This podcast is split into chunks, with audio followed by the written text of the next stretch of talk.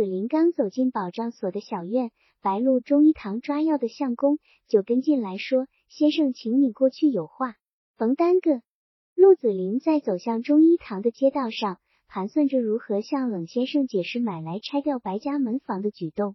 除了这件事，他想不到还有什么紧要事会促使冷先生一大早就着人来叫他。走进中医堂，冷先生把他引到后边的寝室，开口时一脸的惊慌：“你知道不知道？赵鹏给田总相约改网。”陆子霖大惊：“你听谁说的？啥时候出的事？我一点儿也不知晓。”冷先生说：“早起开门来了南园上一个病人，说是昨晚夕在学校里给逮住的。”陆子霖惊诧不已：“他还在园上？我的天老爷！”通缉告示贴的满园上都是，他居然还没离园。冷先生说：“听说他刚刚从城里回到原上，想煽动饥民起来闹事，倒没料想他的一个共产党兄弟儿给田总相约告密了。”再问旁的我也说不仔细，是倒是实事。田总相约连夜押送到县上去了，你说咋办？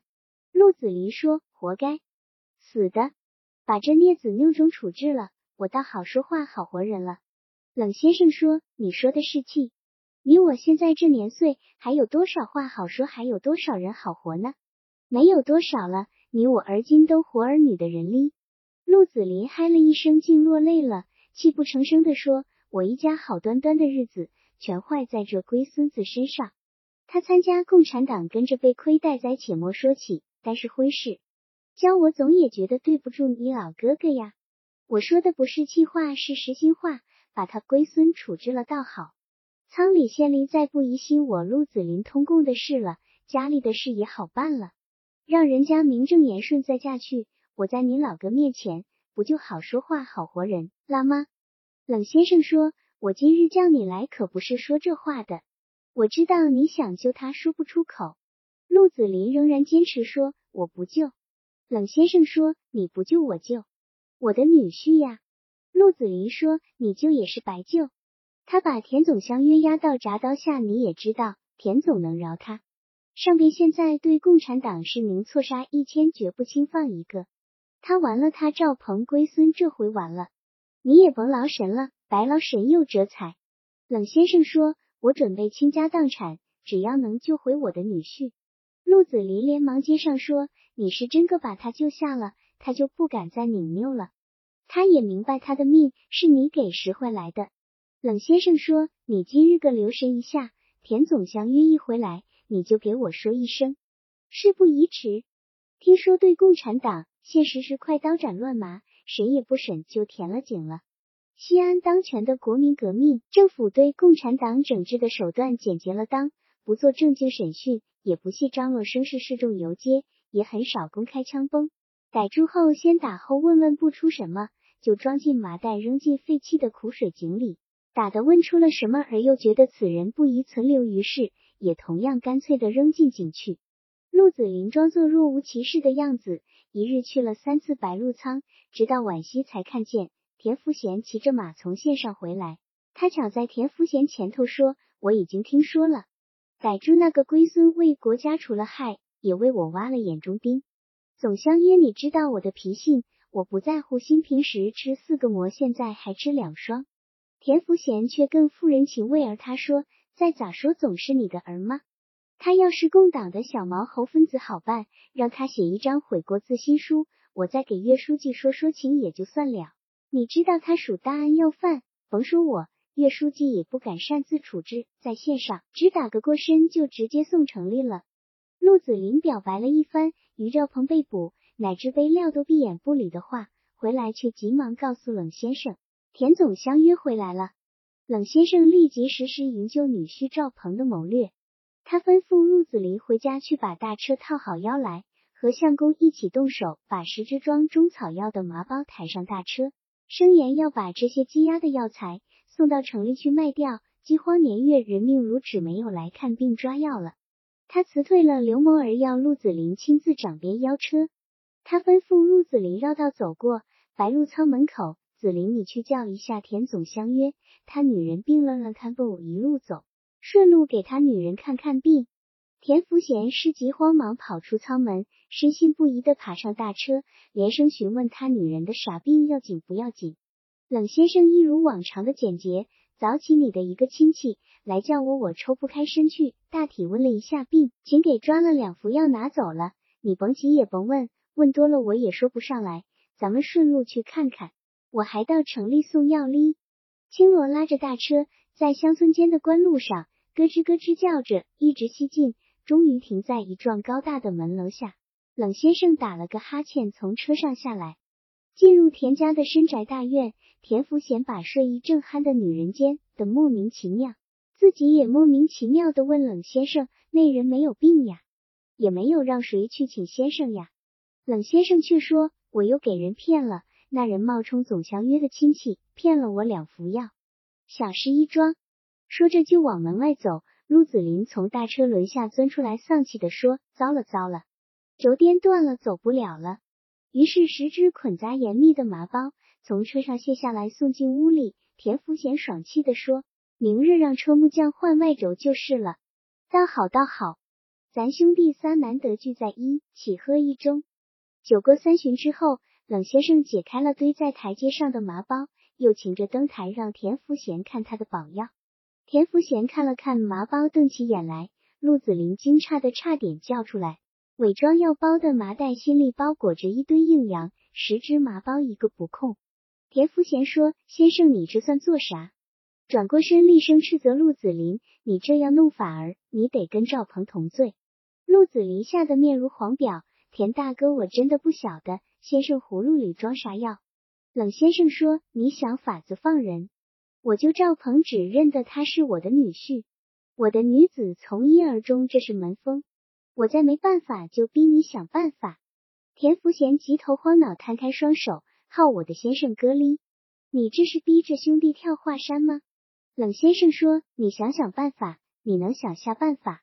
我知道你有办法可想。”田福贤苦笑：“我一个小小白，陆仓总相约，还不就是占着一道缝的臭尸？”我能有个屁办法？冷先生说：“实在没法子了，也就算了吗？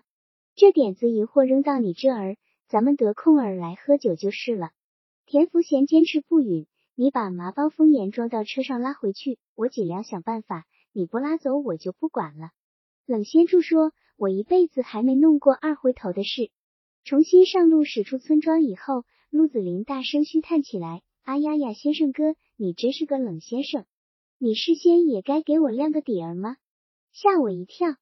先生哥，麻包里装了多少硬洋？冷先生坐在车厢里淡淡他说：“我没点数儿，我向来不数钱。这几年存的货全端出来了，让田总相约慢慢儿点去。”陆子霖叹完起来：“恐怕你这十麻包银元料不小。”冷先生说：“料想也罢，不想也罢，反正料出手我就不管他了。”田福贤当夜把麻包里装的银元腾出来，埋到院子西墙根那棵和抱粗的香椿树底下。他也没有数数儿，用竹条单笼像揽石石头瓦茶一样，把银元倒进香椿树下的深坑里。点数儿已经没有多少意思了。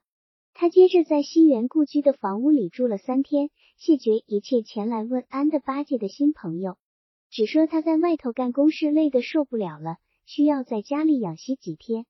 第四天早上，他骑马回到白鹿仓，后晌召集起九个保障所乡约和一些大村有影响的头面人物的联席会议，提出一条建议，要求省府将共匪陆兆鹏押回白鹿原正法，得到与会者一致响应。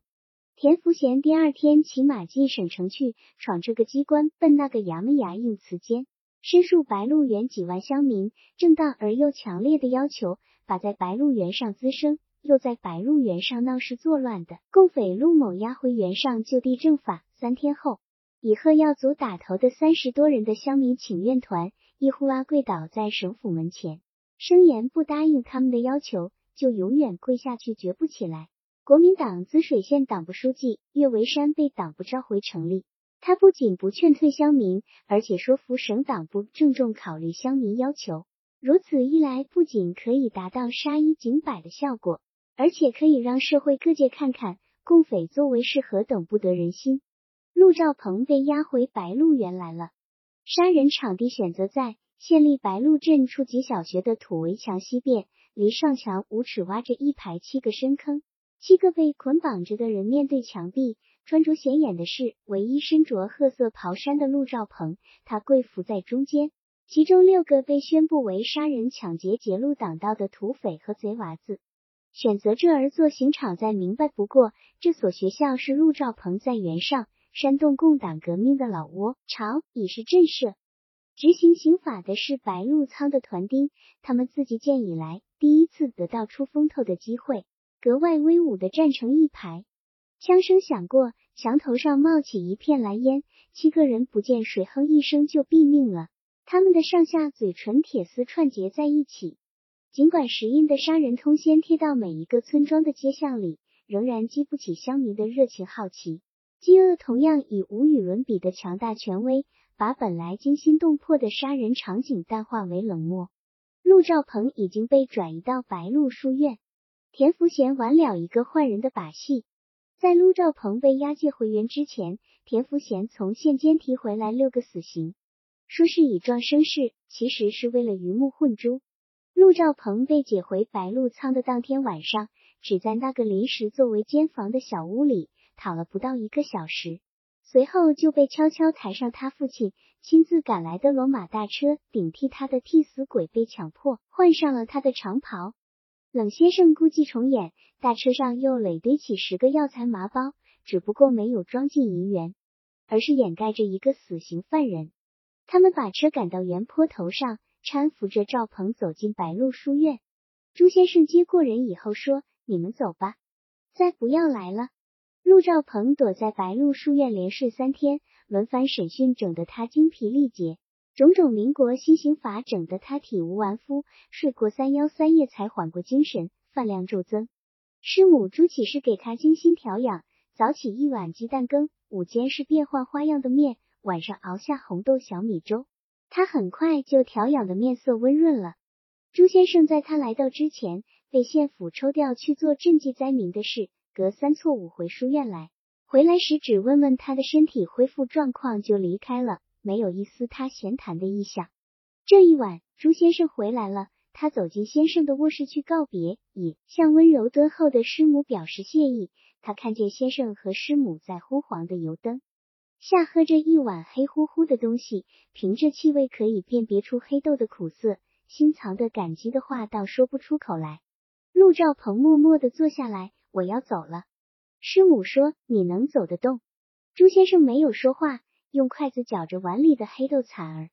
赵鹏做出一副轻松玩笑的样子，问：“先生，请你算一卦，顶卜一下国共两党将来的结局如何？”朱先生捂耳一笑。麦桥面堤和麦河洛的谁能赢谁呢？二者原出一物咖。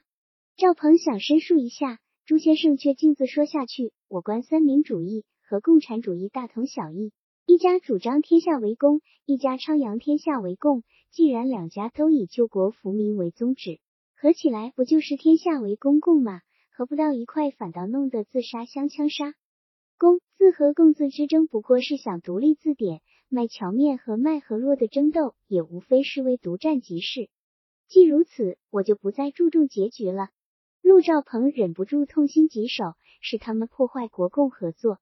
朱先生说：“不过公婆之争。”陆光鹏便改换话题，说出一直窝在心里的疑问：“我爸和冷先生救我，我没料到田福贤怎么会放过我？我想见他们一面。”朱先生说：“他们不想见你，只给你捎来两句话。”把名字改了，离开西安，不然就你的人全部得活。陆兆鹏说：“无需他们叮嘱，我也得这样做。我在西安以南立足。”还有什么话？朱先生说：“田福贤让冷先生问你一句话：如若你们日后真的得势，你还能容得下他？”陆兆鹏不禁愣住，缓过神来说：“让他好好活着。我要是给活到他说的那种时候，一定要叫他看到我们比他们更光明磊落。”朱先生说：“冷先生本人留给你的一句纯系家事，给女人个娃娃，给个娃，他女子在你屋就能活下去，他自己在白鹿镇也能撑一张人脸。”陆兆鹏软软的坐下去，双手抱住脑袋，天哪，倒不如让田福贤杀了我痛快。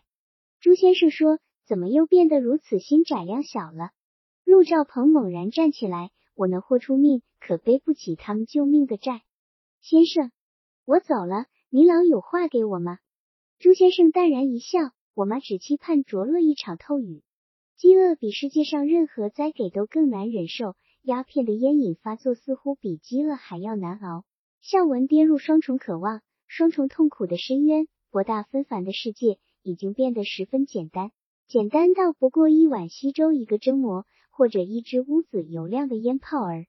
当小鹅扫了瓦瓮，又扫了瓷瓮，把塞在窑洞壁壁洞里包裹过鸦片的乳黄油纸刮了再刮，既扫不出一星面，也捏捻不出一颗烟泡的时候，那个冬暖夏凉的窑洞，那个使他无数次享受过人生中全欢愉的火炕，也就顿时失去了魅力。八亩半水旱的河门房，全都经过小娥灵巧的手指碾搓成一个个烟泡，塞进烟枪小孔儿，化作青烟吸进喉咙里。孝文从火炕上溜下来，踏了上鞋，刚跨出窑洞一步，小娥在喊：“你走了，我咋办？”孝文回过头去：“我总不能引上你去要饭，等着，我要下魔给你拿回来。”他走出窑洞时，没有任何依恋，胸间猛然燃烧的饥饿之火。使他眼冒金星，鼻腔喷焰。孝文不加思索的往白鹿村东邻最近的神河村去。进了村子，几乎无暇顾及那些破烂低矮的门，端直走到神河村头家财东李龟年的青砖门楼下。李龟年看他撇了撇嘴角，就走进门去。这是孙子给他送来一个豌豆面，搅着麦子面的混面馍馍。向文不大在乎李龟年撇拉的嘴脸，沉浸在咀嚼混面馍馍的香甜甘美之中。他斜倚在门楼下，一只肩膀抵在门楼凸前的青砖柱体上，双手居捧着那个泛着豌豆黄色的馍馍，腮帮上鼓起一个圆圆的蠕动着的疙瘩。吃完以后，他小心认真的吸食撒落在手心和指缝的馍渣碎屑儿，忽然记起小娥来，他顿时懊悔不迭，随即又宽宥了自己。蒜咧蒜咧，已经吃完了蒜咧，等下回要到手，一定给他送回去。当他转到贺家房贺耀祖家门楼下的当儿，正当午饭时间，贺耀祖家人报告了孝文来讨饭的消息，走出门来，亲热背着他说：“阿丫，孝文，你扛在门楼下做啥？进屋，进屋，快进屋来。”孝文跟着贺耀祖走进门楼，进入院庭，心里想着，这回可以饱吃一顿了。贺耀祖一家正围在厅房民间的方桌上吃饭，全部停住筷子，惊奇的注视着他的到来。贺耀祖指示家人给他舀饭，拉过一只矮凳，放到厅房台阶上，说：“坐下，在这儿坐下吃，在哪儿坐下都无关红纸。”孝文接过贺家儿媳递来的饭碗，迫不及待的开始陶醉在纯粹白面条的美好享受之中。滚烫的面条丝毫不能减缓他吞食的速度。额头上的热汗掉线似的滴流下来。当他吃光喝尽，期盼再舀一碗的时候，才听见背后响着贺耀祖的声音：“你们今日个看见师傅了？我专门把这个好师傅请进门来给你们开开眼界。白嘉轩在咱园上算得头一个仁义忠厚之人，还是保不定要出败家子儿。你们没见过败家子，今日个就见上了。你们要学败家子，他可是个好师傅。”孝文刚刚接住舀来的第二碗面条，心里猛然窜起一股火来，想把那碗摔扣到贺家父子当面。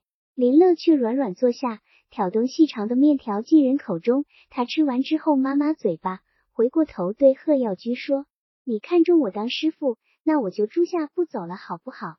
你啥时间还想让我当师傅，尽管捎话，咱不要攻陷，只图个肚儿圆。”孝文继续往东南走。越往南走，人地愈生疏，一天两天也难得讨一口剩饭一块馍，却不断遭到恶狗的袭击，迫使他捡起一根木根，而腿脚上被狗咬烂的伤口开始化脓，紫红的脓血从小腿肚上流过脚腕，灌进鞋帮里。他随后就开始发烧，强烈的恶心使他干呕出一串串带血的粘液。那一夜，他从七夕的庙台上翻跌下来，浑身像浸透了井水一样冷颤不止，脑子里却得到几天来的第一次清醒，而且意识到死亡即将临近了。这一刻，突然想起小娥，他放声痛哭，呼喊着小娥的名字，烈烈起居离开庙台。经过两天连挪带爬殊死的行程，终于眺望得见白鹿村树木笼罩着村庄了。他在路经熟悉的土豪时，一阵情切过度的昏厥，就软软的从斜坡上翻滚下去，跌落在大土豪里。他看见小鹅正朝他抿嘴勾眼笑着爬上炕来，右手伸到左腋下，款款的解开一个又一个布哥塔纽扣儿，两只雪白的脖哥儿扑飞出来。他侧身倚躺在他的身旁，把一粒搓碾的油亮的土填进烟枪小孔。俩人便你一口我一口的对抽起来，烟劲上足了，俩人便在火炕上折腾瞎闹。破席上的一根灭签刺的他跳起来，趴在炕上撅起光溜溜的屁股，让小娥捉着给他从皮肉里挑出签刺来。孝文从针刺的锯藤里跳起来，一只皮毛染着血污的白狗鸣呜叫着纵起尾巴跳开了，回头对他凝视一阵儿，便失望的叫了两声溜走了。他抱住脚一看，脚面上和脚掌上留着两排对称的洞眼儿，却没有血流出来。他猜想自己的皮肉里大概挤不出一滴血了。他的心头掠过一幅阴森恐怖的景象：那些被饿死的村道或庙台下的外乡人。村里人恐怕尸体变臭，就吆喝起几个人，把尸首拖到远远的坡沟里，胡乱挖个土坑塞进去埋掉了。狗们随后跟踪而至，先是一条几条，接着便拥来几十条颜色各异的大狗、小狗、公狗、母狗，围着土坑扒挖。一当那无名死尸扒出来，狗们就疯了似的撕扯噬咬。原上几乎所有的狗全都变成了野狗，吃人的肉，吃的眼睛，血红皮手上也染着血痕。白孝文几次看过被狗们咬得白光光的人的腿骨，被撕得条条柳柳的烂衫烂裤，不由得一阵痉挛。又软软的躺倒在土豪冷坎下，一声割耳的车轴擦磨的思想传来，有人赶车到土豪来取土。孝文瞅了一眼，便认出邀车的人是陆三，不由得闭上眼睛。陆三呛着马拉的木轮牛车进入土豪，拉紧木闸，缚死闸绳，从车厢里取下铁锨和镢头，转身走向冷砍土的当儿，瞅见全卧在拉嘎里的人。他见惯了饿殍窝道，所以并不太惊奇。用镢头尖头勾拉一下腿脚，探视一下是死尸还是活物。孝文就支起胳膊，仰起头来，叫了一声“三叔”。陆三扔了镢头，跨前一步，蹲下身来，双手扶着孝文的肩膀坐起来。欧呀呀呀，弄成这光景了。孝文麻木许久的脑袋顿时活跃起来，他意识到自己现在的一言半语都会以陆三这个媒介。一字不漏的传达给父亲，丝毫的怯弱和懊悔都会使父亲得意。他不想让他得意，于是就说：“这光景不错，这光景美得很。”陆三撇了撇嘴角儿，想想你早先是啥光景，而今是啥光景。孝文不假思索的说：“早先那光景再好，我不想过了；而今日不仅我喜悦，我畅快。”陆三听了，缓缓的站起来，退后两步。和孝文之间形成一段距离，嘲弄他说：“你生装嘴硬，你后悔来不及了。你原先人上人，而今握拳在土豪里成了人下人。你放着正道不走，走邪路；摆着高桌低凳的席面你不坐，偏要钻到桌子底下啃骨头。你把人活成了狗，你还生装嘴硬，说不后悔。你现实后悔说不出口。咔！孝文气得颤颤抖抖，喝呀，三老汉！别人训我骂我，我倒是罢了，你也来训我烧骚我，你算老几？陆三冷笑着拍拍胸口，鄙夷的瞅这孝文，我算老三。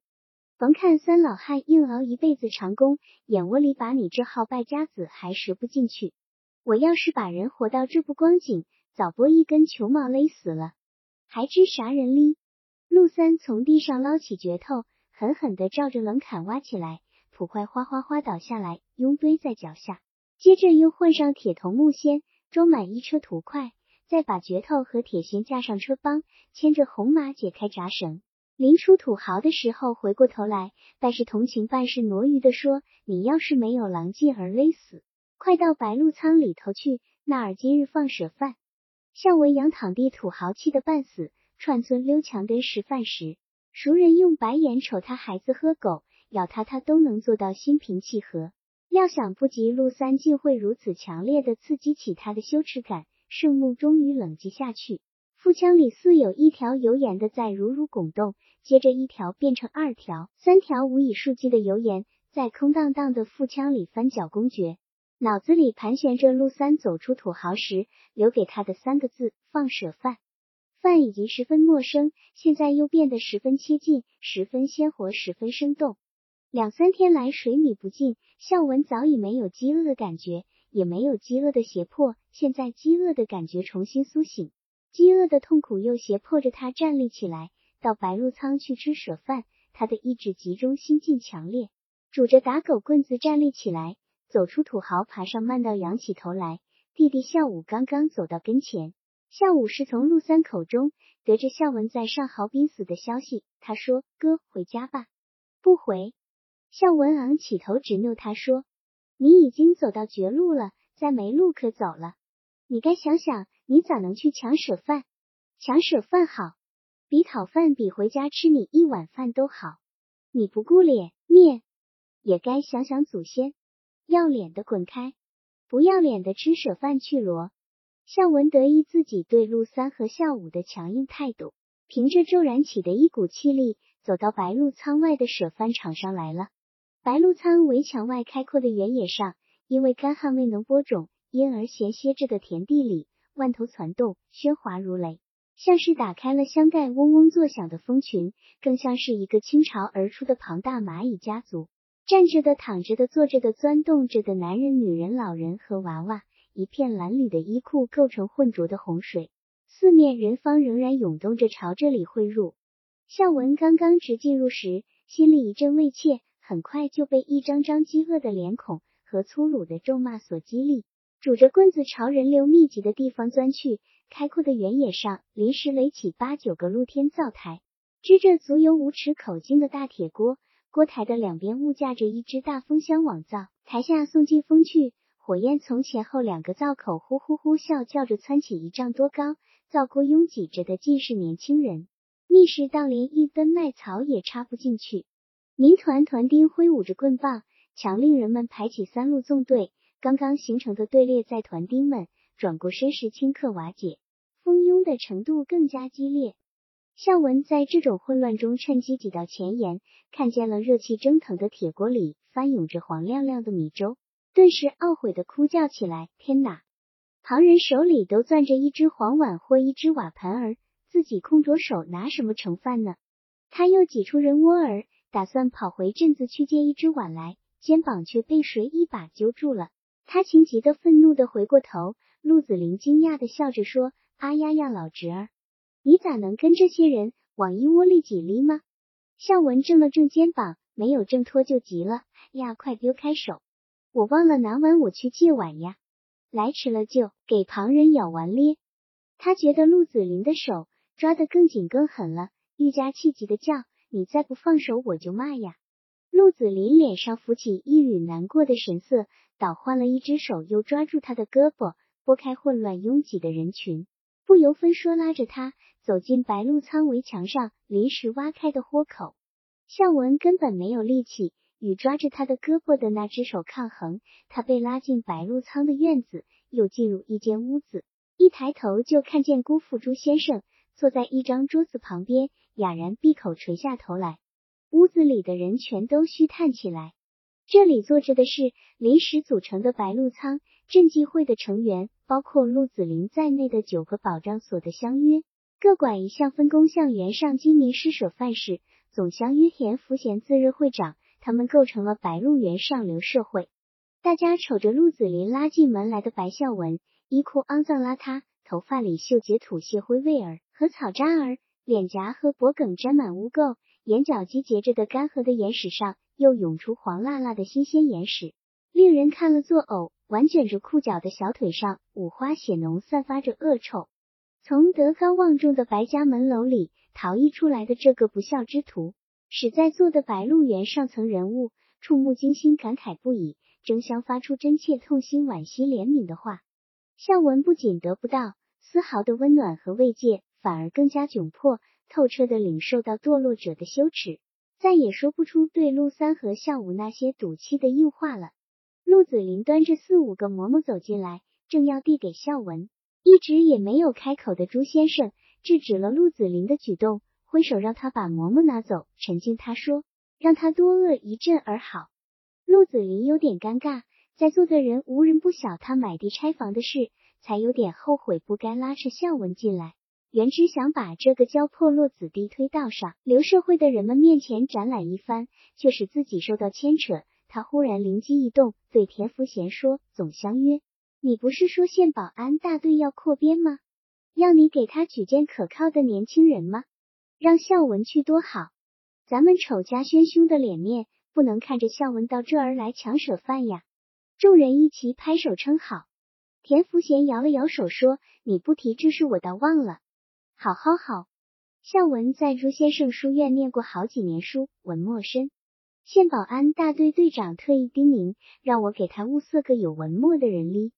说着，他在桌上写下一纸举荐信，折叠后装人信封，走过来交给孝文，说：“你立马就去，晚了当心旁人顶占了位子。”孝文接过信封，感激的流出泪来。田叔子林叔，扑塔一声跪下了。孝文被田福贤搀进来，转身就要出门，姑父朱先生挡住他说：“等等，你去抢一碗舍饭吃了再走。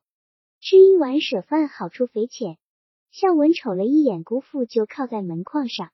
朱先生对屋子里的人说：“我提议，咱们赈济会同仁都去舀一碗舍饭，与民同时，这个机会千载难遇。给我一个碗，你们不去，我可去了。”朱先生常常有出奇之举，成为经久不衰流传的奇事异闻。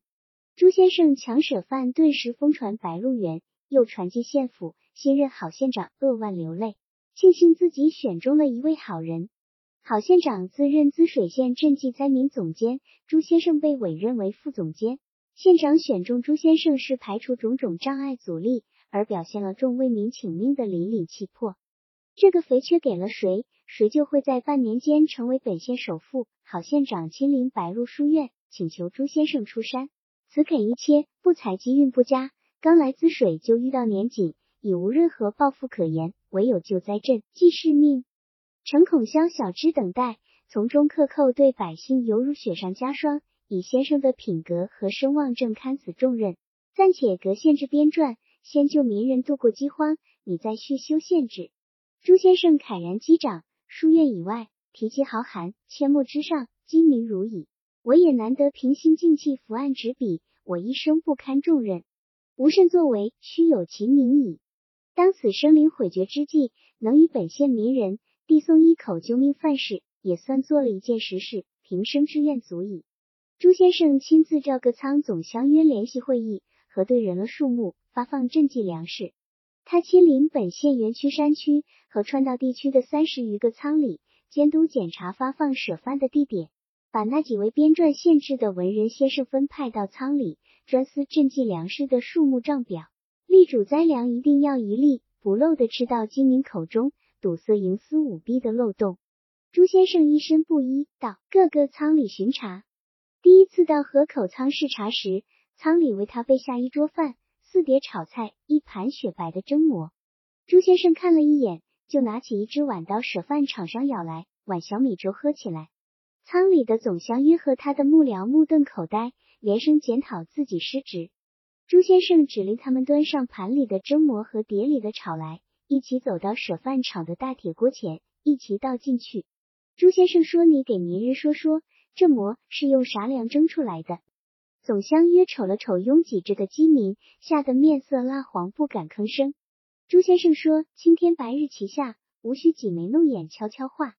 你敞开喉咙向民人说。”总相约刚说出用赈济粮来招待朱先生的原委，站在前头的饥民便跪下了，后头的人一波一波无声的跪下来，整个设饭场上鸦雀无声。朱先生满脸淌流着泪珠说：“谁忍心从饥民口里叼食？谁还能算人吗？”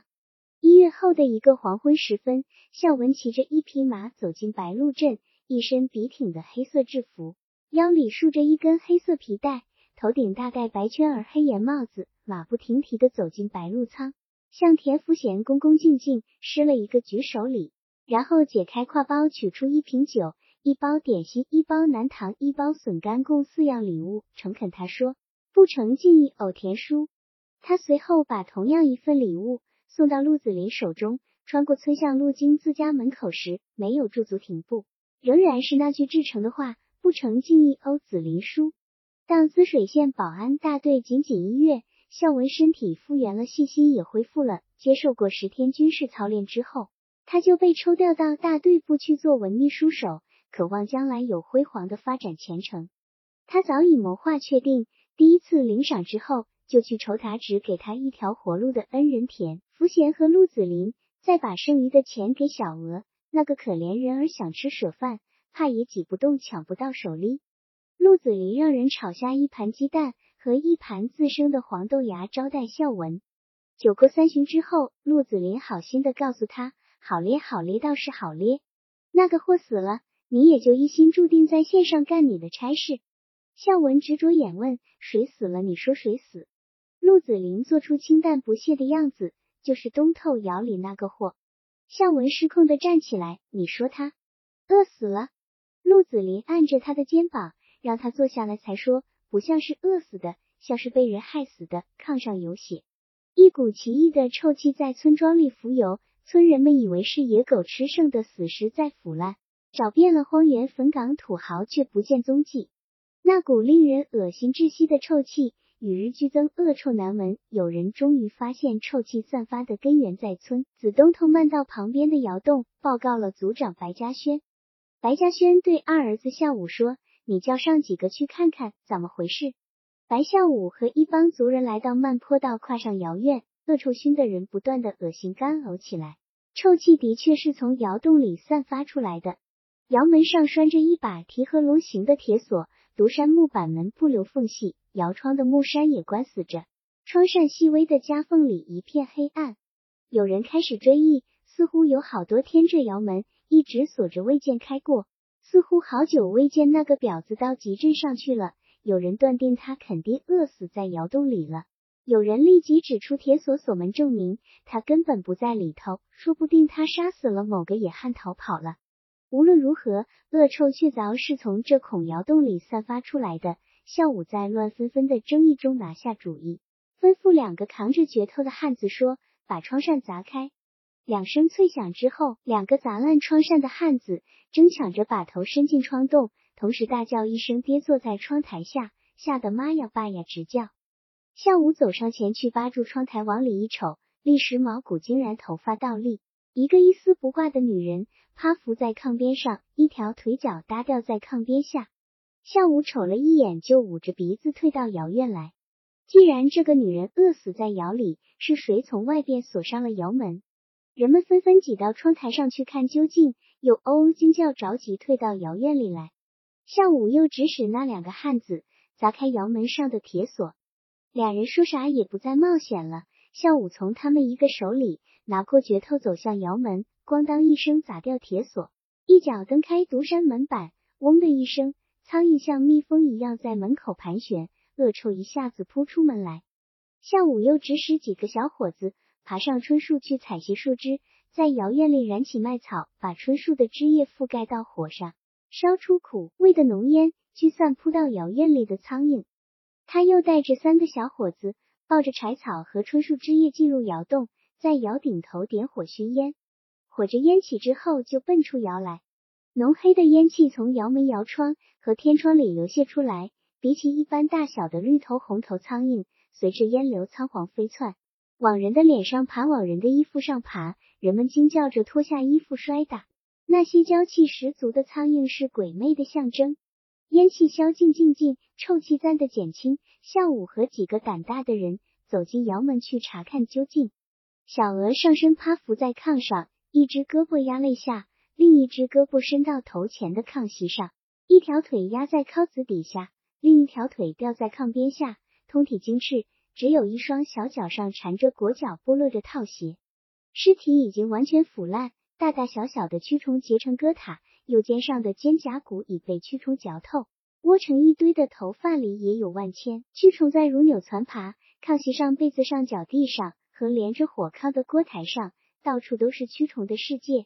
下午弯下腰，终于发现炕边的土皮上见着干涸的变成黑色的血迹，也就明白这女人不是饿死而被人杀死的，杀死他的人出门以后就锁上窑门，一件袈裟压在他身下。从精致的身子和脚上的套鞋判断，他被杀的时间是在夜里，因为套鞋只有夜里脱了衣服睡觉时才换穿的。这些都是很容易做出判断的生活常识。他的死因似乎更容易猜断，既然脱得一丝不挂，只穿睡鞋，肯定是某个野汉子跟他闹翻脸了，杀的，或是一伙野汉子争风吃醋，失败了，报复杀了。对于这个臭名远扬的观点子女人，除了奸情，不会再有什么更深更多的因素令人思索。下午退出窑门，到了场院上，越聚越多的百姓和陆姓的男人们一致谴责这个婊子死了，使全村老少闻他的气。不过这下总算除了一个祸害。几个老年人倚老卖老地责备孝武：“看啥哩？那臭婊子有啥好看的呢？赶快取仙来把那臭肉臭骨铲出去呢！”下午犹豫，他说：“万一他娘家或旁的人告官咋办？总是一条人命案子。”老者们不耐烦，他说：“我敢作证，在场的人都能作证，总不能把人再闻臭气吗？”下午说：“那好，就指使大伙回家去取工具，挖个深坑，把他深埋起来。”这当儿，白嘉轩佝偻着腰走上慢道，端直朝窑门走去。下午劝他不要进去，白嘉轩扬起脸说。活的还怕死的怪事。白嘉轩被智手观察一番，看见被蛆虫掺着的腐烂的躯体，也看见了建在炕边土墙上变黑的血痕。没有久停，就敲出窑门门槛，看着已有三三五五的人取来先头铁锨，对夏武说：“从窑墩崖上放下土来，把这窑给封堵了算了。”说罢，又佝偻着腰走出长院，走下慢道去了。下午，这人从窑里用砸断的窗板挡住窗孔，重新闭上窑门，就让众人从窑墩崖上挖土。土块哗啦哗啦奔泻下来，堵封了窑门窑面，最后盖封了四方形的小小的天窗。从外表上看，黑娃和小娥的这孔不断在白鹿村惹是生非的窑洞，就完全消失了。是谁下的这毒手？孝文问。弄不清楚。陆子霖说。我那天在仓里忙着向灾民发放舍饭，没在现场，是后来听人说的。人都嘈嘈说，肯定是哪个野汉子做的活，可究竟是谁，谁也猜不透。孝文愣愣的捏着酒杯，猛然倾杯灌了进去。算咧老侄儿，陆子霖心平气和的劝慰孝文。孝文提着礼物来谢恩的举动，证明了这样一点：小娥之死也不曾给孝文泄露过。导致孝文一系列灾难的戏台下到砖瓦窑的风流，正是他的一个计谋或者说圈套。庆幸的是，凶手为自己清除了心头隐患，再不用担心小娥向孝文露底儿的危险了。他将安然无虞的与孝文保持一种友好的叔侄关系。他说：“你儿今在保安队干上了，其实他死了倒少给你添麻缠草口声。你和先前不一样了，而今人头里的人哩。”孝文连连灌着酒，一句话也不说，站起身来就走了。从马号里牵出自己的马，一出门就跨上马去，和陆子霖连个招呼也不打。孝文纵马跑过村巷，上了慢道，把马拴在一棵树上，踩着虚土爬上窑墩，凭着记忆判断出天窗的位置，就用双手扒掏起来。天窗外覆盖的虚上很薄，很快就露出来了。孝文从天窗钻进窑里。里面一片漆黑，他连着擦来了三根火柴，在第四根火柴的亮光里，找见了搁置在炕台上的油灯。油灯里残留着一丝清油，油忍而迟迟的亮了起来。孝文站在脚地上，看见一具白骨，骨架在炕上摆放的位置和姿势与白嘉轩叙说的情况基本吻合。孝文双膝一软，就跪倒在地上，轻轻叫一声：“亲亲呀，我来迟了。”他似乎吸到窑顶空中有丝丝声响，看见一只雪白的蛾子在翩翩飞动，忽隐忽现，绕着油灯的火焰飘飘闪闪。孝文哇的一声哭出声来：“你知道我回来了呀，亲亲！”一阵昏厥，就扑倒在炕上了。孝文醒过来时，油灯已经燃尽，蛾子也不见踪影。他划着一根火柴，眼光落到那两排精美的糯米牙齿上，他曾经永无满足的吻过、亲过他们。他们现在泛着冰凉的绿光。